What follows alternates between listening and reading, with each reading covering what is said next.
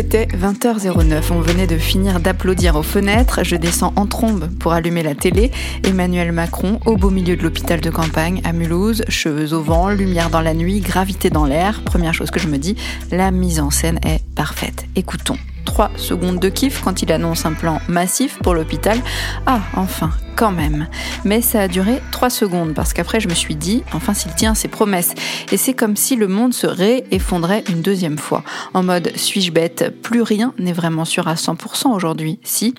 Depuis l'annonce du confinement, on sait que tout est possible, même le pire. Quand mon père me dit qu'il espère malgré tout qu'on va lui maintenir sa retraite, je me dis qu'on est tombé bien bas et que toutes nos certitudes se sont déjà effondrées. À commencer par la première. La première des certitudes, le pilier inconditionnel à mes yeux le repère parmi les repères, ce qui prouve que quoi qu'il arrive, notre société ne se meurt pas, l'école.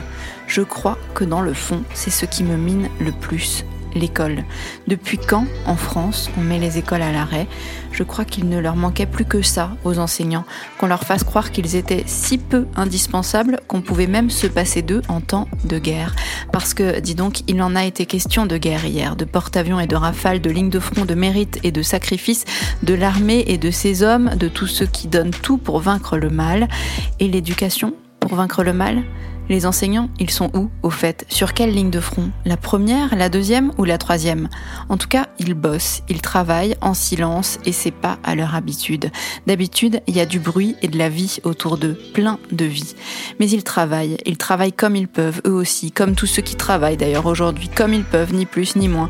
Ils envoient des montagnes d'exercices, ils rivalisent d'humour et d'ingéniosité, ils lancent des défis, ils s'accrochent à leur programme, ils prennent des nouvelles de leurs élèves, ils envoient des corrigés, ils galèrent avec leurs outils perso Pensez bien qu'il n'y a pas plus d'ordi pour les profs que de masques pour les soignants.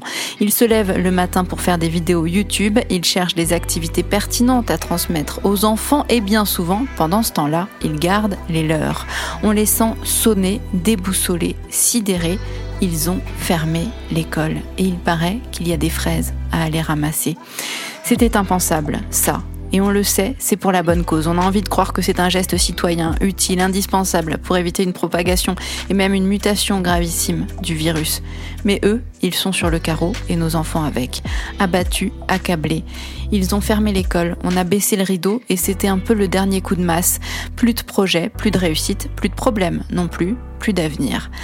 Alors ok, fatigués qu'ils étaient déjà, certains ont dû se réjouir à un moment de bosser de chez eux, sans avoir à déployer des trésors d'énergie pour supporter 30 gamins par classe. Certains ont dû sentir un vrai soulagement à l'idée de ne plus voir leur tronche à nos gosses.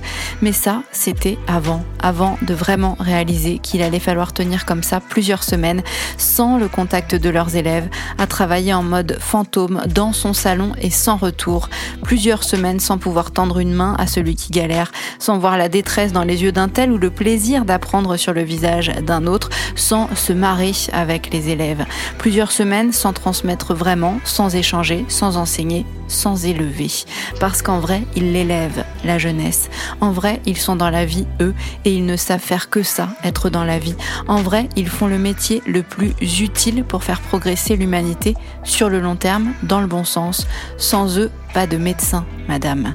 Alors voilà, à l'heure où l'on revient tous à l'essentiel, sachez, mesdames et messieurs les professeurs, que l'essentiel, c'est vous aussi, que vous nous manquez, qu'on a besoin de votre énergie, de vos combats, de votre regard, de votre professionnalisme, de votre présence, et que non, cette crise ne va pas révéler qu'on peut se passer de vous.